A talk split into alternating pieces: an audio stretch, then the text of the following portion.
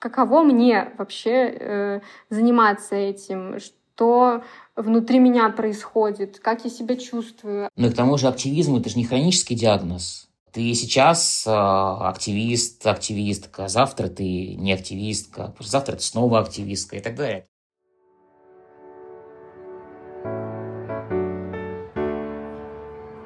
Привет, с вами Катя, Дима и наш подкаст «Цивиум».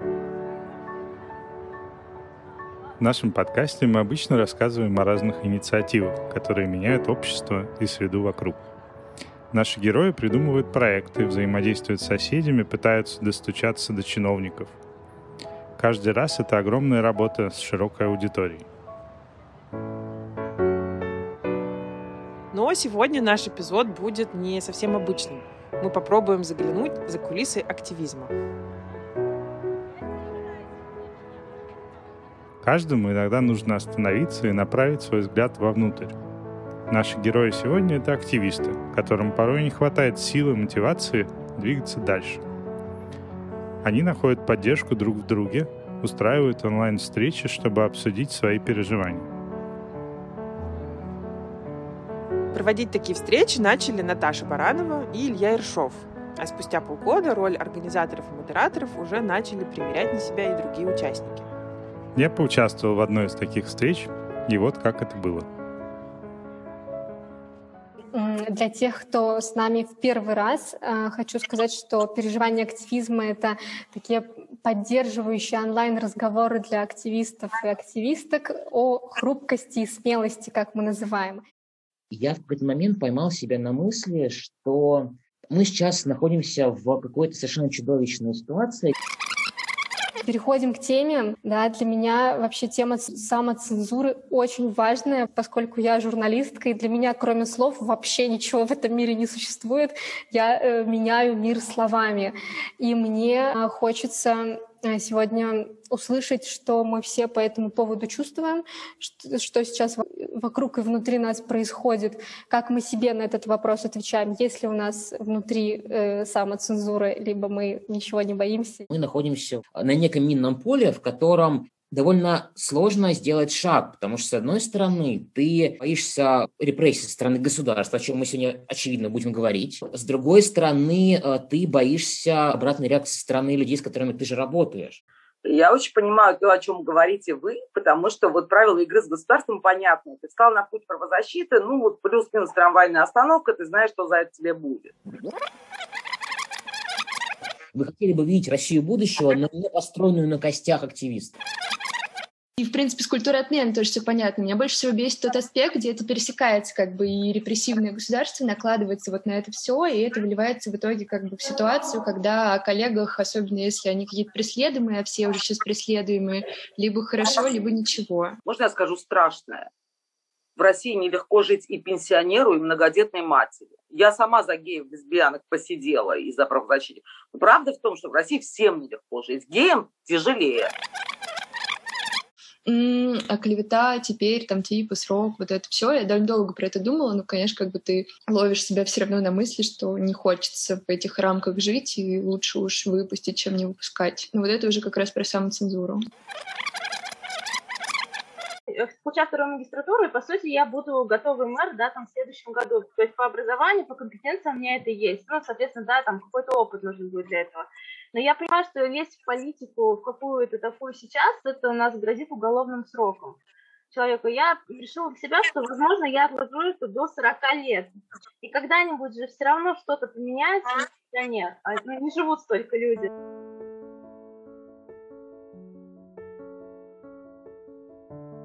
Меня зовут Наташа Баранова. Я журналистка, и с недавнего времени я себя э, идентифицирую как активистка тоже. Наташа — одна из авторов онлайн-встреч «Переживания активизма». Еще она контент-директор просветительского проекта «Теплица социальных технологий» и автор акции «Бережный разговор».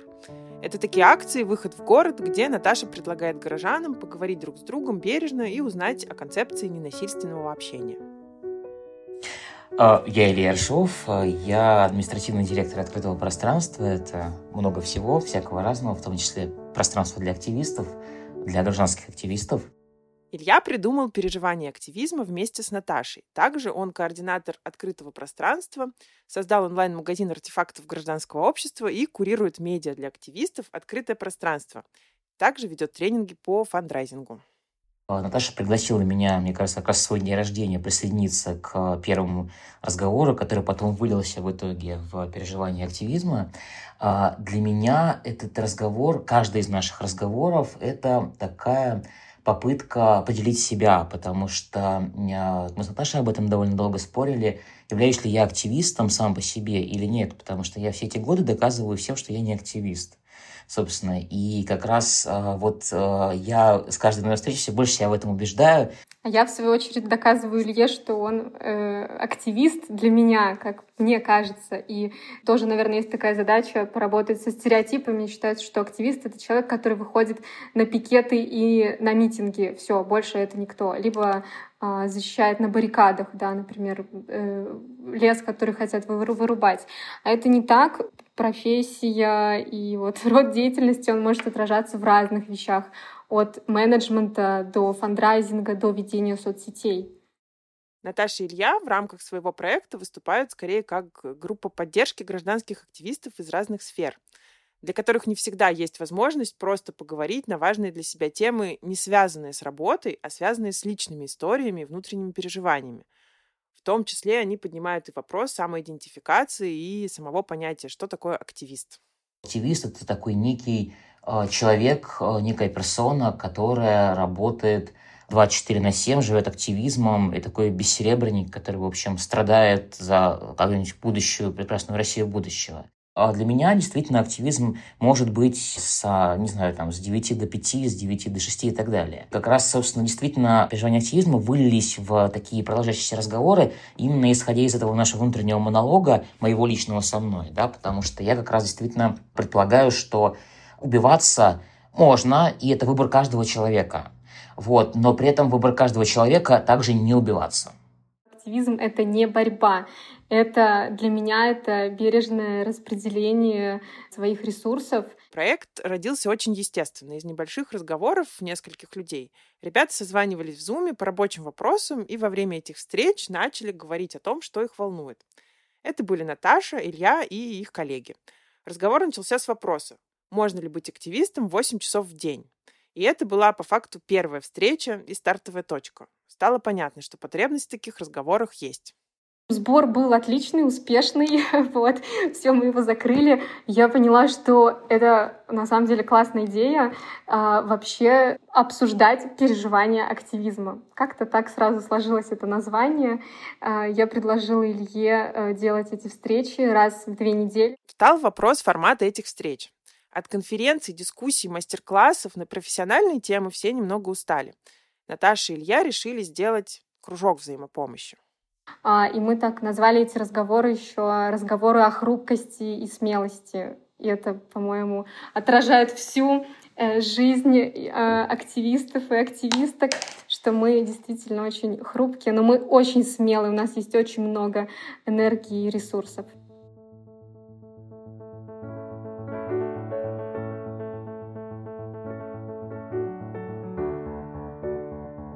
Всем привет, меня зовут Ира, а, я магистр по строительству, и я работаю в бюджетной сфере а, в Москве.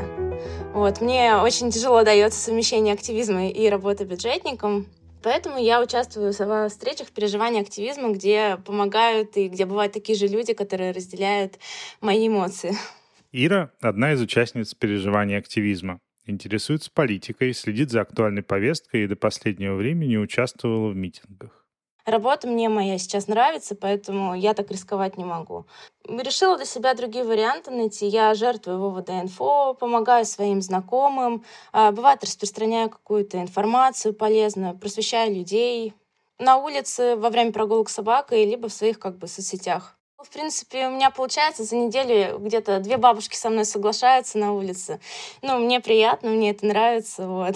А бабушки, соответственно, распространяют информацию дальше выходить за пределы своего информационного пузыря и общаться с теми, кто может не разделять твои взгляды, безусловно, полезно. Это помогает увидеть мир шире, но вместе с этим может приносить много негатива.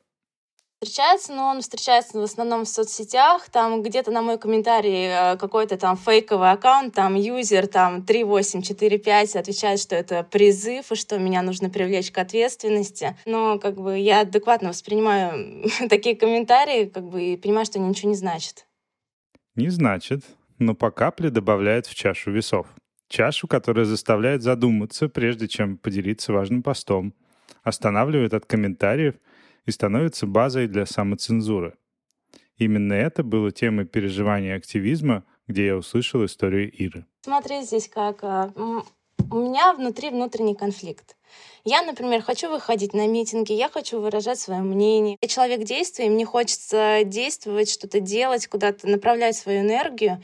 И получается так, что она затухает, потому что вокруг меня вот эти вот все препятствия, я как бы прекрасно понимаю и вижу, к чему это все ведет. Это вынуждает идти на опасные компромиссы с собой. На встречах есть возможность этим поделиться и найти поддержку.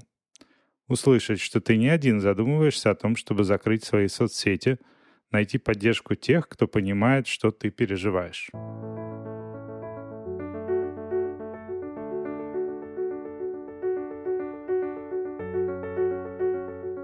Конечно, все началось с личного запроса Наташи Ильи усталость от бесконечной рутины и активистское выгорание.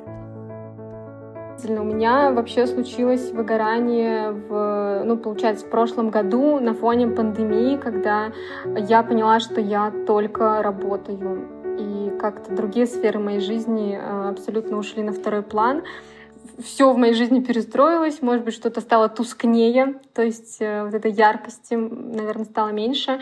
И я э, решила попробовать заниматься с психологом. То есть я к ней пришла с такой темой, что что-то у меня какая-то ерунда с тайм-менеджментом, хочу с этим разобраться. В процессе Наташа поняла, что все намного сложнее и глубже. И это не просто усталость, а целый комплекс причин. Перфекционизм, синдром самозванца, прокрастинация. У Ильи параллельно шли примерно те же процессы. У меня было длительное выгорание такими разными, разными периодами обесценивание своей работы, не, не веря себе, своим словам, которые я через рот произношу. И как раз э, я понял, что мне было бы интересно поговорить э, на темы, которые мне интересны, с другими людьми, послушать, что они на эту тему скажут. Мы все проходим примерно через одни и те же вещи. Неважно, каким делом ты занимаешься и в какой сфере работаешь. И когда ты видишь человека с похожими переживаниями, становится понятно.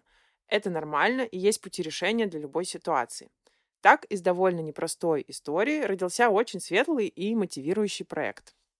Я настолько кайфовала от этого процесса, который у нас происходит. Я очень много задавала вопросов э, себе, а что мне нравится, что я хочу, какие у меня чувства. Я начала вести дневник эмоций. Это вообще новая для меня была вещь. И вот эта работа с собой, она была очень э, увлекательной, такой осознанной. И мне хотелось с этим, конечно, делиться и с другими.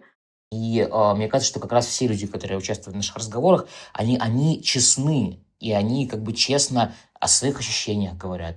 Мы иногда плачем на встречах, ну, бывает такое, да, когда обсуждаем какие-то совсем пронзительные вещи. А от этого становится некомфортно, я честно об этом говорю, да, бывает такое. И как раз а, для меня главная ценность этих встреч – это быть собой. Что же такое переживание активизма?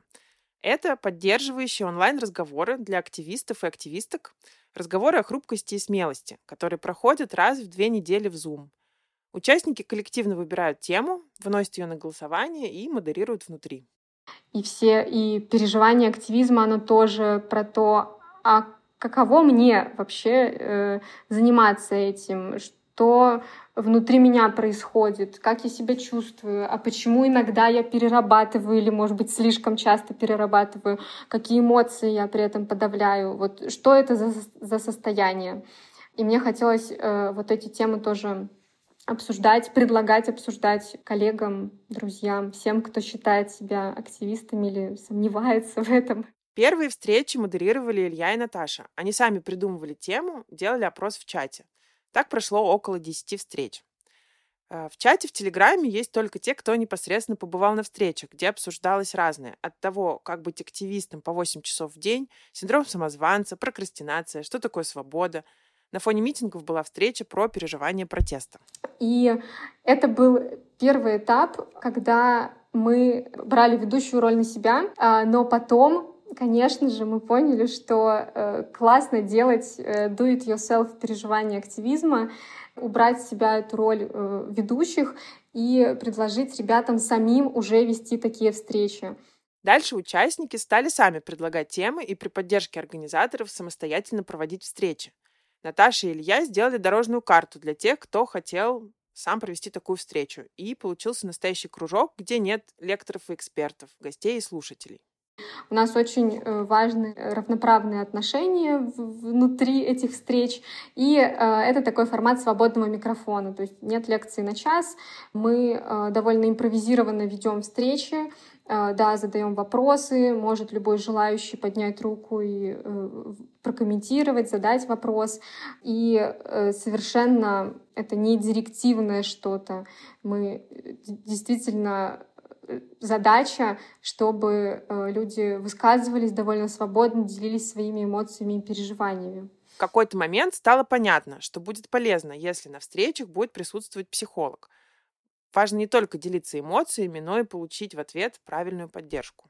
Нам говорят, что, собственно, э, что прокрастинация это нормально, что синдром самозванца это нормально. Это, значит, наоборот, подтверждает вашу экспертизу, если вы так думаете. Это было очень полезно с точки зрения как бы каких-то знаний, навыков, умений и э, с точки зрения просто поговорить, как бы выдохнуть. Вот как раз, мне кажется, выдохнуть – это прям наш слоган, может быть. Сам процесс рассказывания истории носит терапевтический характер. У него нет прямой цели решить конкретную проблему. Но важно, чтобы он проходил в безопасной и доверительной атмосфере. Первое время на встречах было ультимативное правило не вести запись и не транслировать в открытый доступ. И вот это создавало определенную атмосферу доверия, э, что в моменте можно было поделиться и знать, что э, действительно никто никуда это не вынесет. И тоже мы озвучиваем это правило, что информация, которая звучит на наших встречах, пожалуйста, не э, выносите ее там, третьим лицам. То, что было проговорено здесь, остается здесь. При этом четкого плана каждой встречи не существует каждый конкретный момент все зависит от состава участников и кто с каким запросом пришел на данную встречу. Очень была действительно, наверное, та ситуация, когда мы плакали на встрече. Коллега рассказала про перинатальное насилие да, в больницах, когда женщина попадает в роддом и сталкивается действительно с насилием там со стороны специалистов и врачей. И у нас была коллега из фонда, и она занимается этой проблемой, и когда на встрече две девушки обменялись этими историями, мы просто действительно мы не ожидали, что это произойдет, и мы в этот момент могли просто быть только рядом с ними. Мы могли написать что-то в чате, если у нас есть ресурс. Мы могли сказать это, э, об, обнять э, на дистанции, но тем не менее. То есть это, наверное, самая была такая у нас тяжелая э, ситуация, но это было очень тепло и, и было безопасно, поэтому, да, случились слезы, но в слезах ничего такого нет.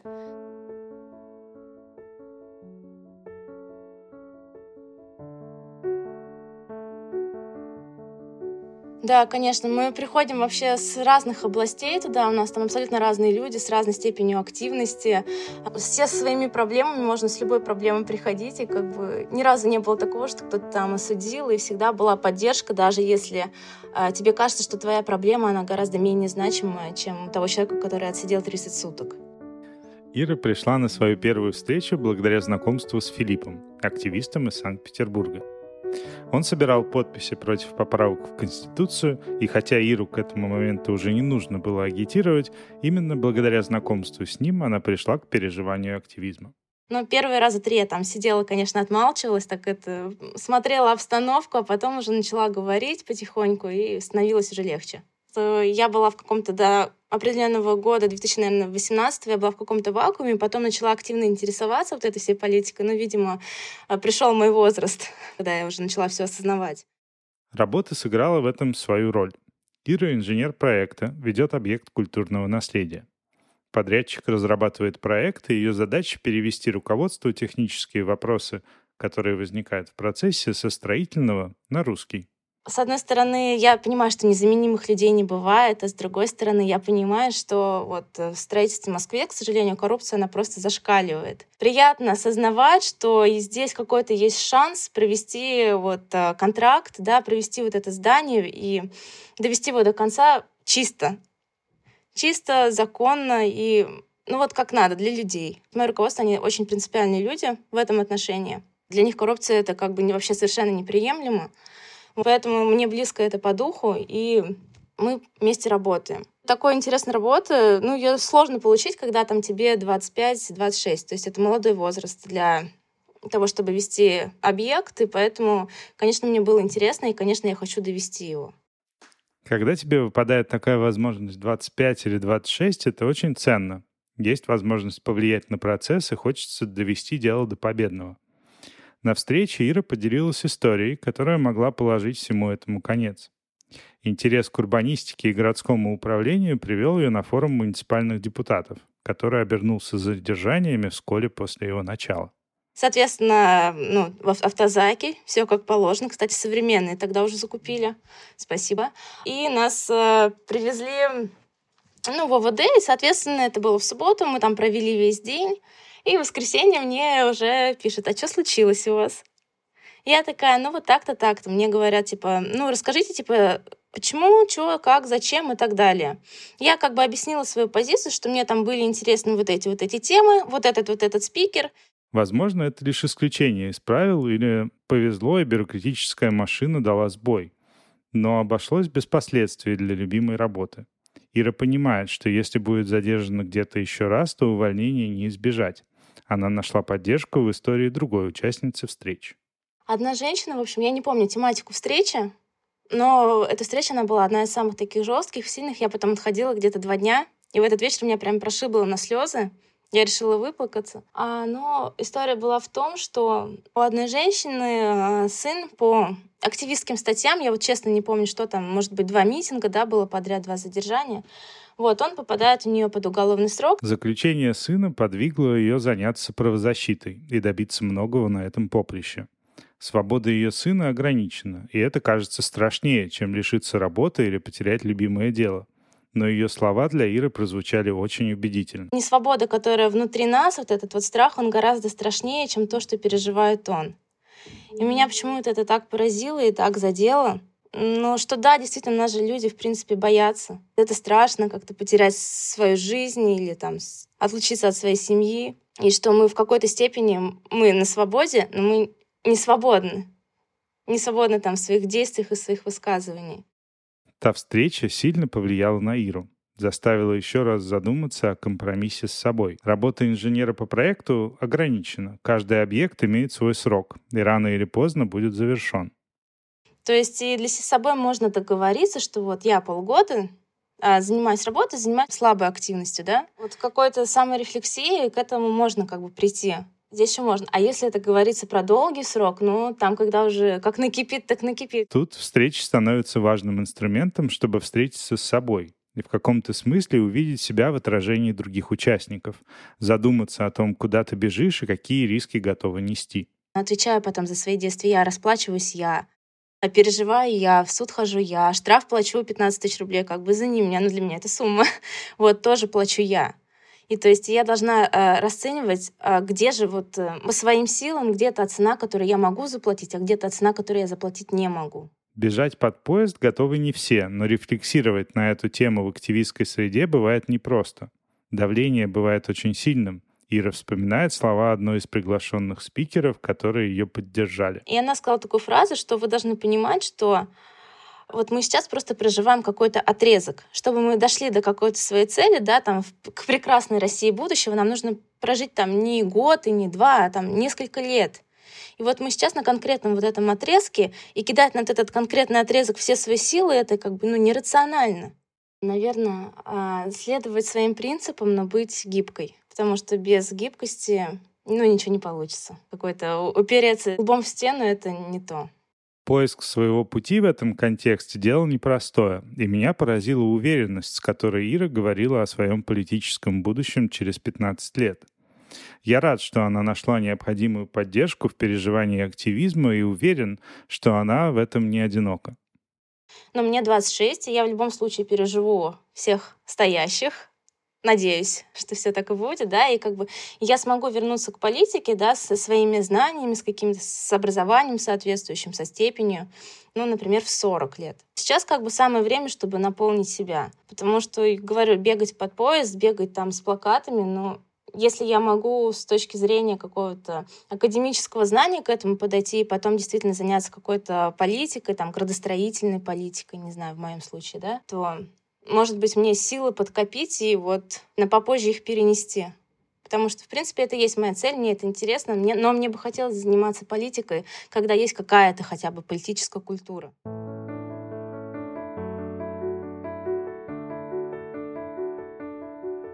Помимо самих встреч, активно работает телеграм-чат «Переживание активизма», где тоже ведется большая работа.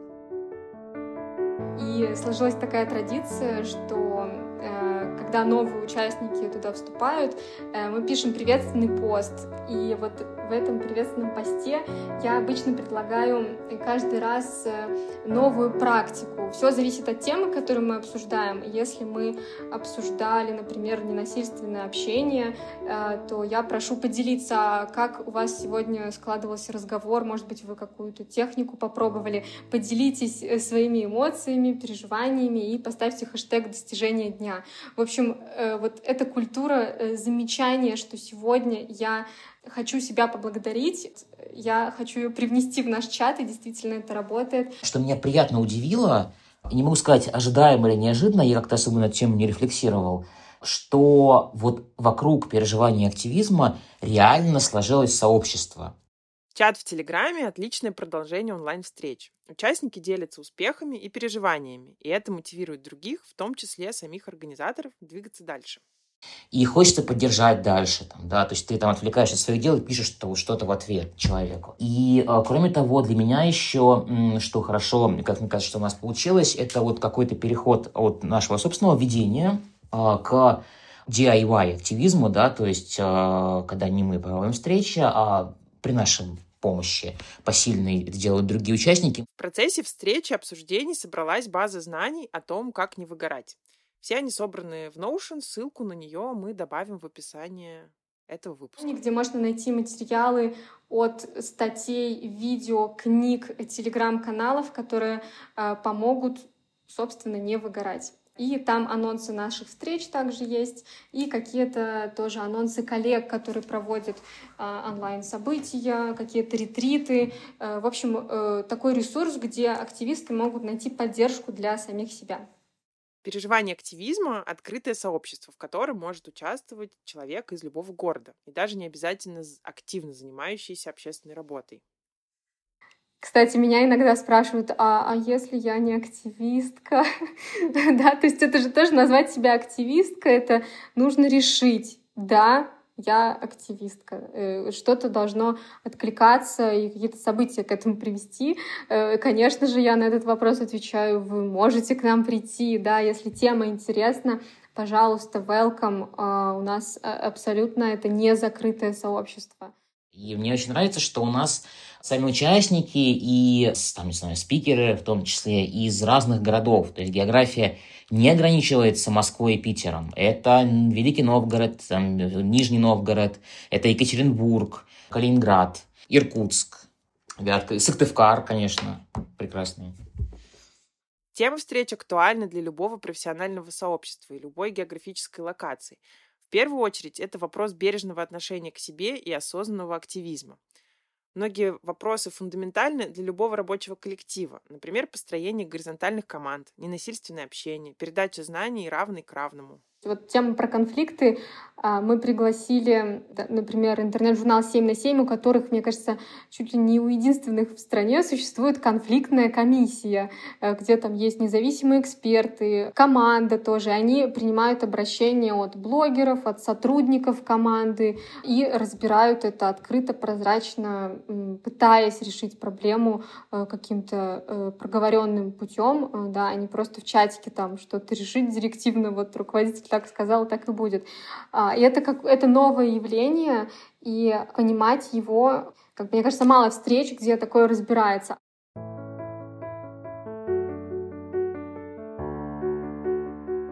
Главный признак того, что мы делаем все правильно, это то, что за эти 8, как мы выяснили, месяцев всего лишь пара человек сказали нам, что они не понимают, что они тут делают. Они не понимают формат, они понимают, как бы нет, нет дорожной карты, что вообще тут происходит. Вот. А, и это, мне кажется, главный признак успеха. Проект растет, меняется и развивается, но ключевые ценности честности, открытости и горизонтальности остаются. Проект сейчас меняется. То есть мы заложили э, некую основу с тобой, своим отношением, своим участием, темами, подачей, формой обсуждения. Но каждый новый организатор, каждой новой встречи привносит что-то свое. Ну и к тому же активизм – это же не хронический диагноз. Ты сейчас э, активист, активистка, завтра ты не активистка, завтра ты снова активистка и так далее. Это же как бы состояние души, по большому счету. Поэтому наш как раз проект, он э, для всех. Интересно, что ребята сознательно отказались от голосовых чатов в Телеграме или, например, в Клабхаусе потому что поняли, что важен именно зрительный контакт участников. Очень важно видеть друг друга, хотя бы видеть, и быть таким образом тоже ближе, и так теплее выстраивать сообщения даже. Вот, Илья, может быть, давай мы э, пригласим э, слушателей подкаста на наши встречи. Если вы хотели бы э, быть в нашем сообществе, пожалуйста, приходите. Что тут еще добавишь? Если нашим слушателям откликнулось то, что мы сегодня обсуждаем, то мы тоже приглашаем вас на встречи переживания активизма. Да, приходите на встречи. Я точно благодарен Наташе и Илье, что они создали переживание активизма, и для меня есть это место, куда я могу прийти. А нам недавно написала одна из слушательниц нашего подкаста Александра. И нам на самом деле было очень приятно, потому что она разделяет наши эмоции по поводу нашей работы и тоже очень любит наш подкаст. Еще она предложила нам сделать эпизод про собачьи площадки и как их можно организовать, если их нету вокруг дома. А в действительности оказалось, что наш следующий эпизод про городское озеленение. Тема, которая очень сильно пересекается. Спасибо вам большое, побольше нам пишите и подписывайтесь на нас, если еще нет, на любой стриминговой платформе. Оставляйте нам комментарии в Apple подкастах и ставьте звездочки. С вами был подкаст Цивиум. До скорых встреч. Пока.